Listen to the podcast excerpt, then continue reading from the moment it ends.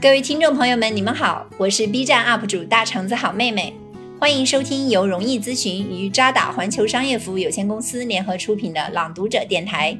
朗读者电台在这里看见彼此，共创残障者的融合新职场新未来。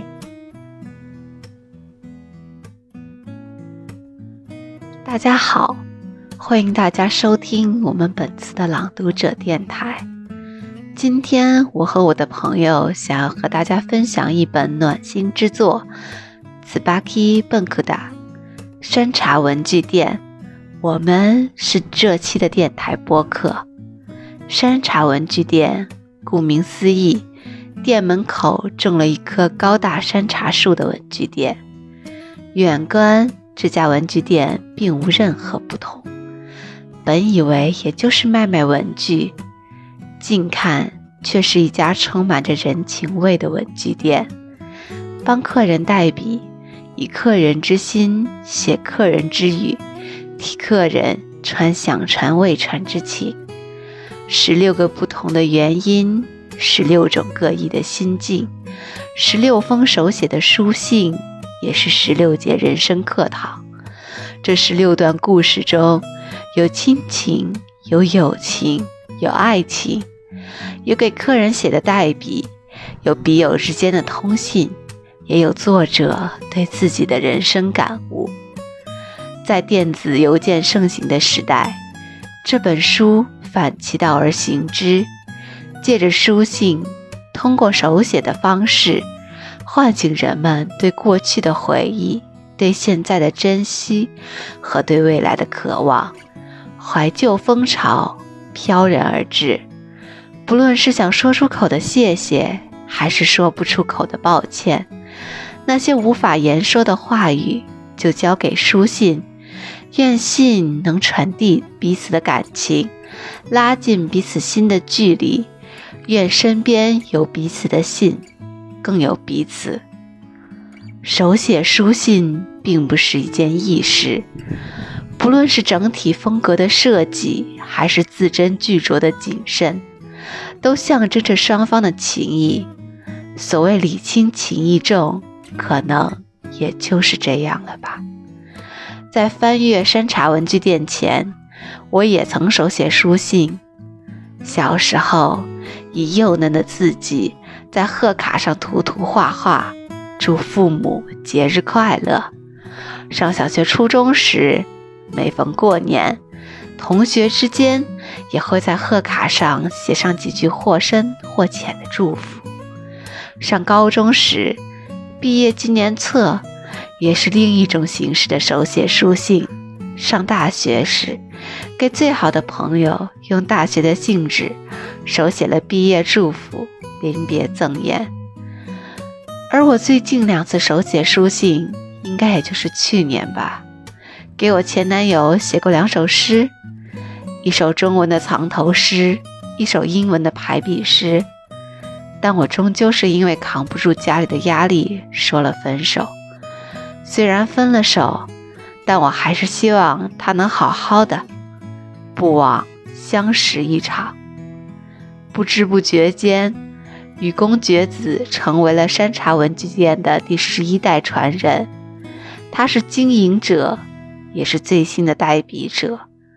他曾迷茫过，曾彷徨过，曾恐惧过，也曾误会过。那十六段故事之后呢？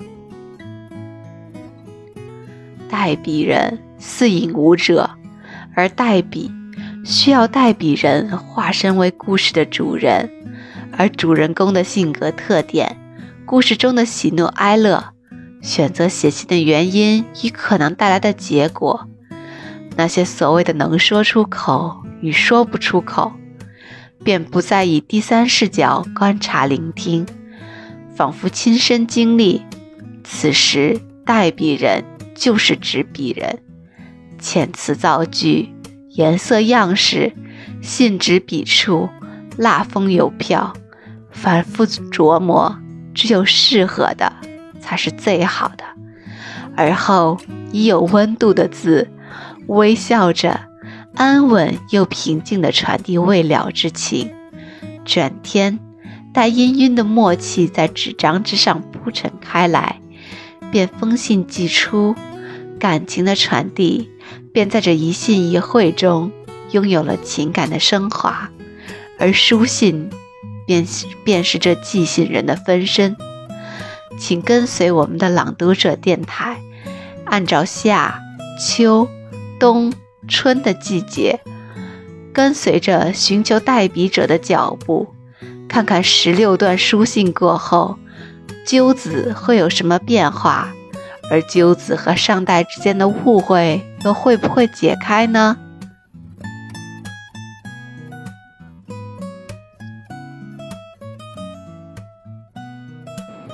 大家好，我是瑜伽。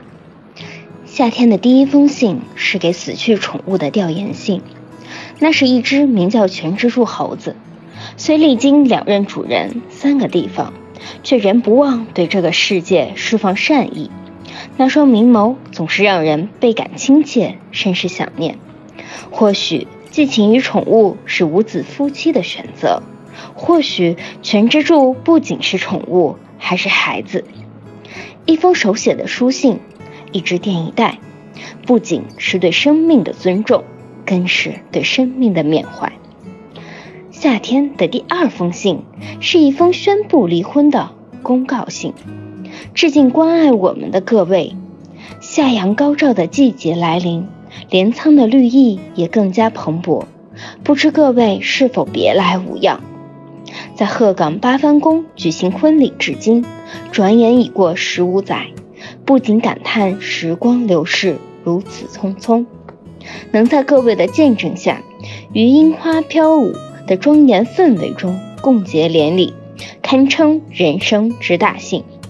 平日我们各自努力工作，假日则常协同前往海边或山野践行。生活虽然平淡。但夫妻共同享受了日常的平凡与幸福，我们都希望能够随着岁月的积累，加深彼此的理解与情感。虽然我们无缘得子，但也因此邂逅了爱犬汉娜，我们视如己出，疼爱有加。回想起来，带着汉娜一起去冲绳的时光，是我们一家人无可取代的美好回忆。此次提笔是为了向各位报告一件遗憾的事：我们在七月解除了夫妻关系，正式离婚。虽然我们花费了很长时间沟通，摸索着是否能够找到继续相处的方法，也曾请亲密的友人提供协助，努力寻求最完善的方式走向圆满的结局。但是。前期希望能够与新的伴侣共度未来人生，无悔活出自我的意志也相当坚定。最后，我们决定分道扬镳，各奔前程。虽然我们无法携手相伴到白头，但仍将默默的支持彼此的第二人生。因此。如蒙各位认为我们为了追求幸福的人生做出了富有勇气的决定，我们将深感万幸。各位温暖的守护我们夫妻，如今却辜负了各位的期待，为此着实深感痛苦。衷心感谢各位至今的亲，至今为止的亲切与关爱，有幸能够与各位结缘，带给了我们莫大的鼓励和安慰。虽然我们决定迈向不同的人生，但仍希望能够与各位维持之彼此之间的缘分，这也是我们共同的心愿。希望有朝一日能笑着谈论今天，满怀感恩之心，敬颂重启。在我看来，不论是否走入婚姻的殿堂，分手都应该体面。这封信里有感叹，有回忆，有遗憾。更重要的是有体面，无需抱歉，更没有亏欠，无需变成最熟悉的陌生人，只是换了一种身份相处。就算没有那么利落干脆，就算还有点执念，但至少没有毁掉昨天。爱过，应该就不会后悔吧。所以，尊重第一人生的故事结尾是最好的选择，而第二人生。才刚刚开始。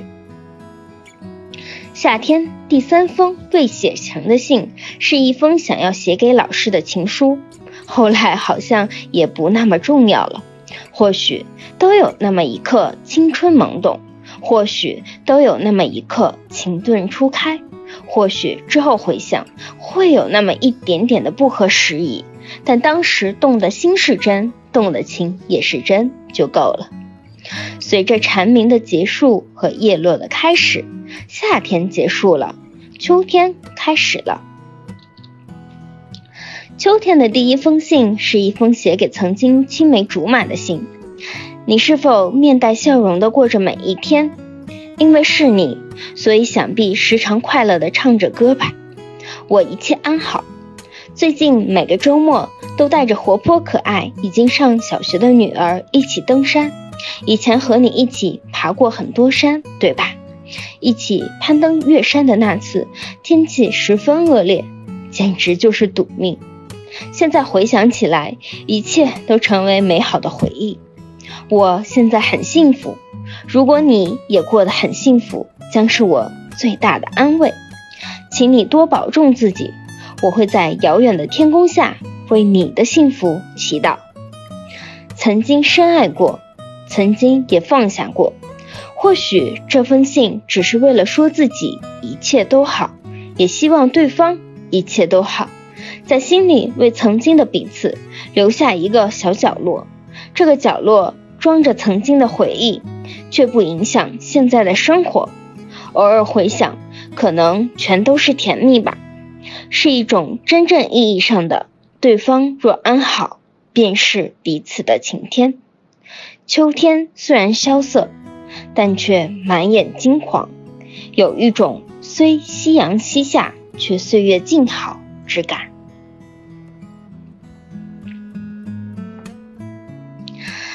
秋天的第二封信是拒绝借钱的回绝信，虽然心生怨怼，但信中依旧维持着表面关系的和谐。或许这就是语言的魅力，这也是直抒胸臆与谈言微中的区别。秋天的第四封信是祝福生日的贺卡信，因字不甚好看，找了代写，但心意满满。对六十大寿来说已然足够。秋天的第三封信，也是一封未写成的信。虽然不拒绝客人是代写的规矩，但代写是为了传递幸福，而不是为了懒惰寻找借口。曾拒绝一位找他代写的客人，没想到却收到客人的回信。这。也是秋天的第五封信。信中写道：“年关将至，不知近来可好？上次很感谢你，从小到大，甚至连父母都不曾那样骂过我。一开始我超沮丧，但搭乘横须贺线离开镰仓车站回公司的路上，我再次认真思考。”当初自己为什么会选择当一名编辑？以前我从不曾思考过这件事，所以这种感觉很新鲜。我发现自己想要制作别人看了之后会感到高兴的书。我自己原写了原本打算打算委托你写的信，但遭到拒绝了。但是我不会放弃，我打算一次又一次的邀请。直到对方答应为止。最后，真心感谢你当时认真的表达了坦率的意见。天气渐冷，请多保重。又急，除了工作之外，这是我生平第一次写信。代写也是一份崇高的职业，代写也有代写人的坚守。对某些客人来说，拒绝代写。或许是另一种传递幸福的方式。吾日三省吾身，醍醐灌顶。随着代写业务的增多，快过年了，冬天来了。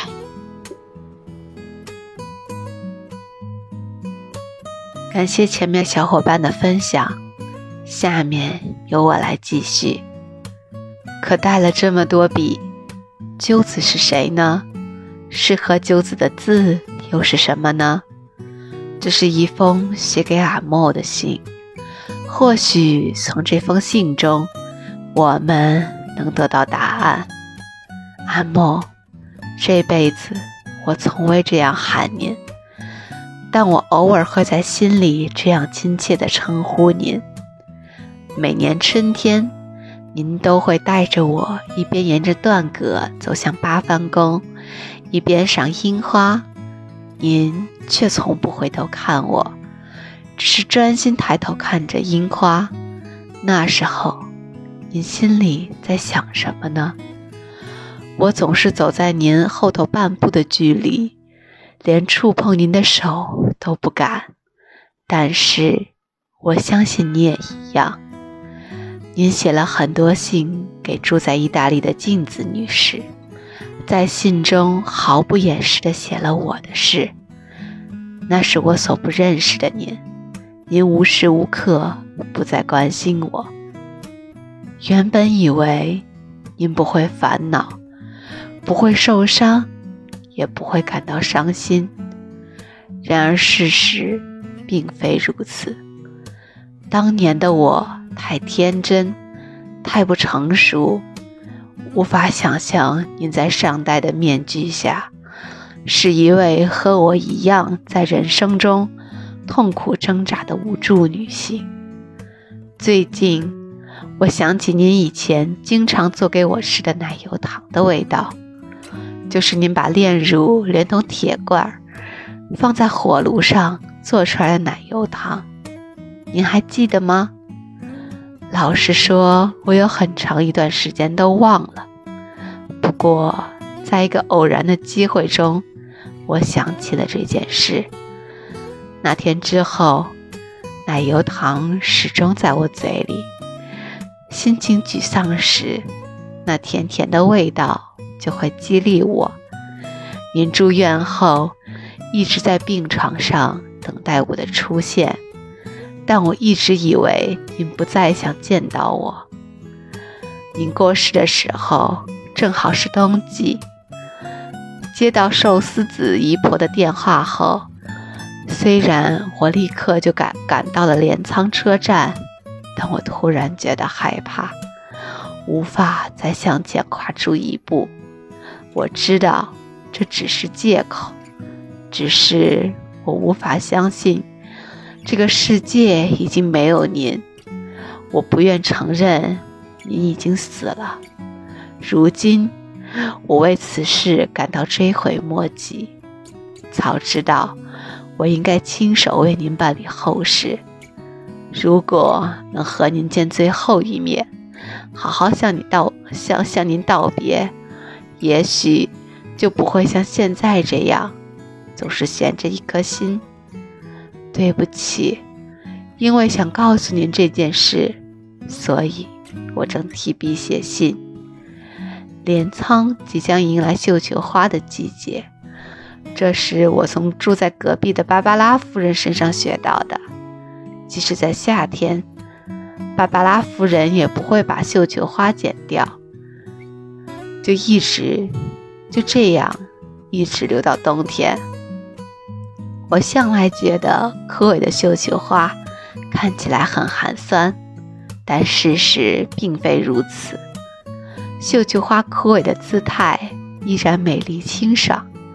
我也终于知道，除了花以外，枝叶和根，以及被虫咬的痕迹，所有的一切都很美丽。因此，我相信我们之间的关系也一样，没有任何无意的时光。我真心希望如此。刚才，守井守井先生在回家的路上说，他想和我交往。他是我笔友的爸爸，也许我将和您一样，选择养育一个并非自己怀胎所生的孩子。寿福寺的庭院真美，当我哭闹时，您曾背着我去看那庭院的风景，对吧？相隔多年，我再度想起您后背的温暖，忍不住流下了眼泪。谢谢。我想把当时无法告诉您的这句话献给您。您常说“字如其人”，我目前只能写出这样的字。然而，这确实是我的字，如假包换，是属于我的字。请您在天堂和寿司子姨婆一起幸福生活。此致，雨宫点心子女士。又记，我和您一样成为代笔人，以后也将继续以代笔为生。鸠子，敬上。在写这封信的时候，其实鸠子已经完成了跟阿莫的和解，跟自己的和解。或许是青春时期的小叛逆，好像给了我们第一次对这个世界说不的勇气。好像这也是勇敢表达自己的权利。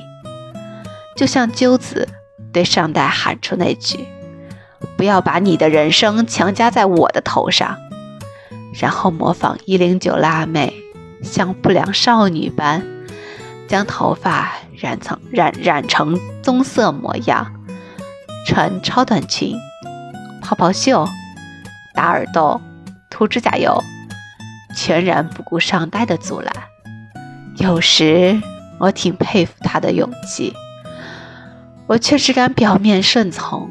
偷偷反抗，或许只有反抗的时候，我才是我自己吧。到目前为止，我最大的反抗，应该就是选择出国了吧。一个恋家的人出国了，现在想想是挺滑稽的，也挺可笑的。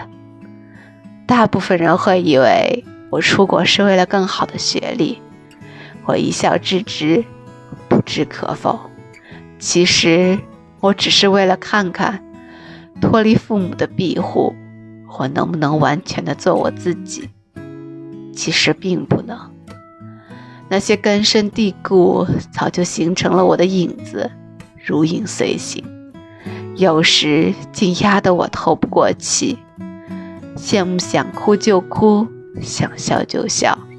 羡慕今朝有酒今朝醉，羡慕感情宣泄，压力释放，而我选择关闭出口，自我消化。比起信仰陨落、信念崩塌，更让人感时伤势的是身边人的冷漠。那种不被理解的痛，让本就跌落谷底的心情瞬间一降再降。仿佛地狱不止十八层，冰冻三尺非一日之寒。沟通，沟而不通，于是关闭沟之窗，通之门。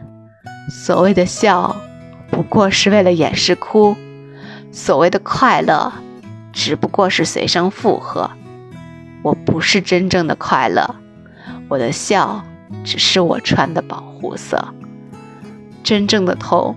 或许是夜间不经意滑落的泪珠，或许是撕开面具后不知是否该去伪存真，不知是否该继续这种假面人生，不知是否该维持这种表面和谐。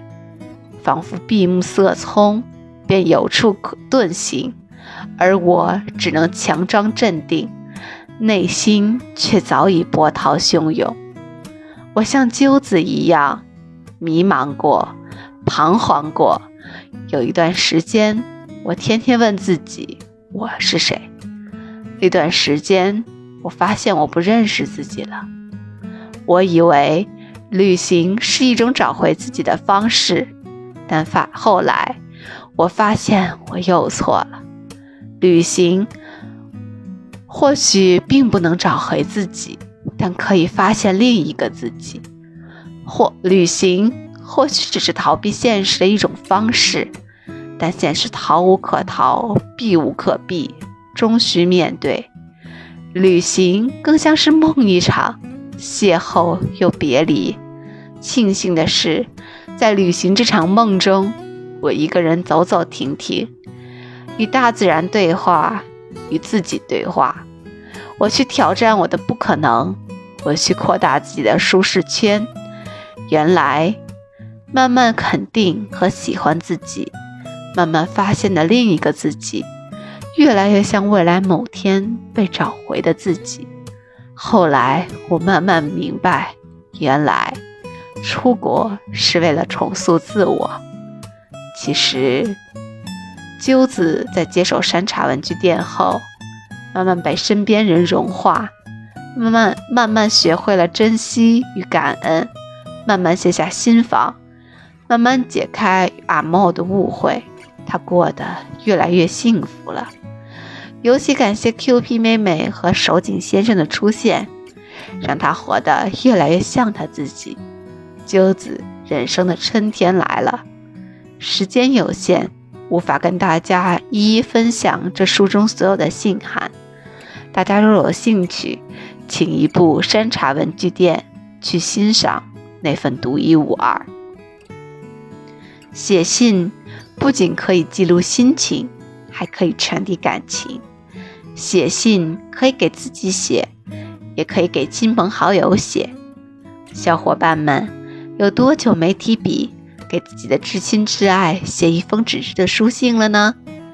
希望您听完本期朗读者会有那么一点点小小的冲动，放下手机和电脑，用最传统的方式返璞归真，打开许久不用的笔，翻开或许已经泛黄的信笺，虽然只是只字片语，却情深意重。